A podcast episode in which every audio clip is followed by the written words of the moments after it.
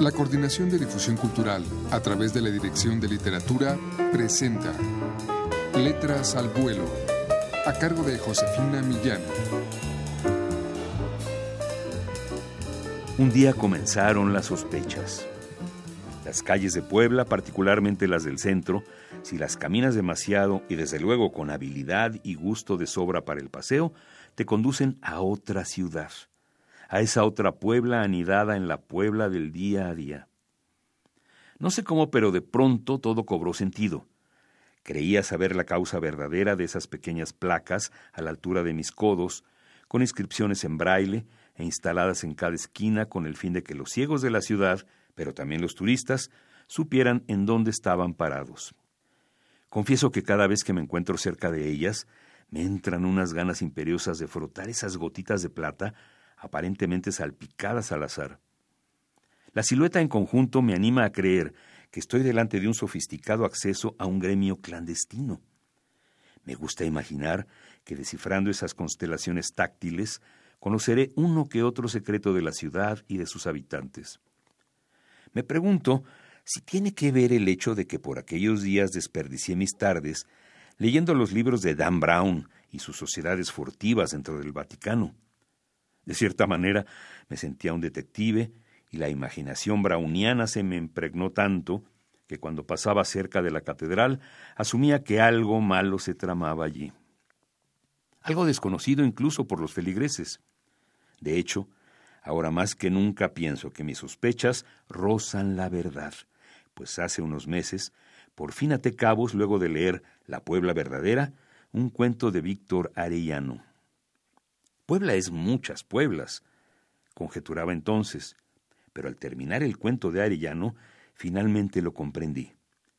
La Puebla de mi infancia es muy distinta a la Puebla de los ciegos de mi infancia, que a su vez contrasta con una Puebla diferente a la Puebla de la infancia de las personas comunes y corrientes de mi infancia, contrarias todas además a la Puebla de ahora y a la de Víctor Arellano, y a la de los ciegos de hoy y de siempre.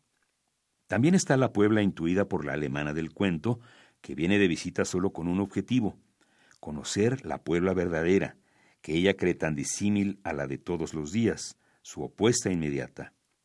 Por si fuera poco, está la Puebla versátil, la fresona, la bohemia, la papista, la que se sospecha, esa Puebla que se cree que existe, pero que al igual que sucede con los ovnis, muy pocos han visto. Por eso, tras leer el cuento a la manera de un detective que por su trabajo se ha vuelto referente infalible y cuyas investigaciones surgen a partir de intuición, buena memoria y golpes de suerte, más que de sagacidad sobrenatural, me di a la tarea de recordar aquellos días en los que mi madre comenzaba a dejarme salir sin compañía a la calle. Mis primeros viajes en autobús, las primeras visitas a fondas del Zócalo donde comía solo, igual que como había llegado, igual que como empezaba a andar por la ciudad.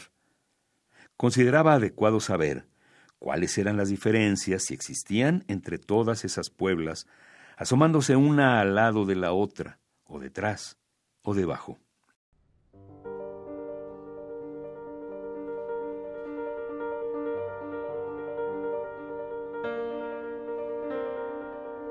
Este fue, amigos, un fragmento de Mirada Periscopio del escritor poblano Diego Casas, que forma parte de su libro Punto Ciego, y en él agrupa en tres apartados cuyos títulos dejan en claro su propia manera de mirar sobre lo que escribe. El primero, Hide and Seek, en referencia al acecho. En Mirada Periscopio, Ver sin ser visto, que corresponde al fragmento que hoy escuchamos. Y el tercero y último que se titula Lazarillos, la mirada asistida, del cual hablaremos en una siguiente cápsula. Punto Ciego de Diego Casas es una publicación de la Dirección de Literatura de la UNAM y pueden ustedes adquirirlo en todas las librerías universitarias o llamando al 5622-6202. Muchas gracias por su atención.